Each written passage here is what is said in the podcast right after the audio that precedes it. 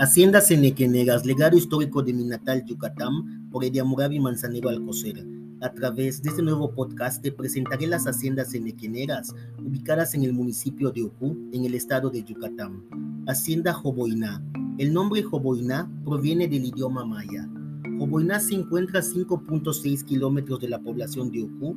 Se comunicaba antiguamente hacia el sur por una vía de riel de Cauville con la hacienda Yacché de Peón del municipio de Ucú, a 5 kilómetros de la población, y de ahí con Ixtul, pasando entonces por las poblaciones de Sabacalal, donde se encuentra una laguna, y Santa Elena.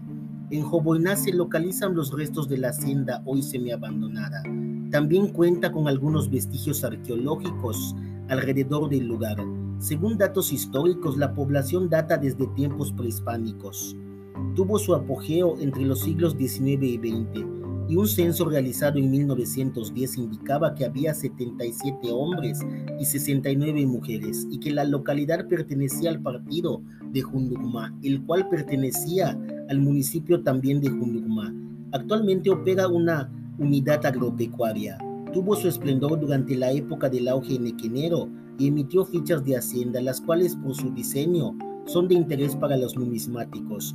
Dichas fichas acreditan la hacienda como propiedad de A.L. Peón. Según los datos del INIGI en 2005, la población de la localidad era de cero habitantes. Los datos de esta investigación fueron consultados en Internet.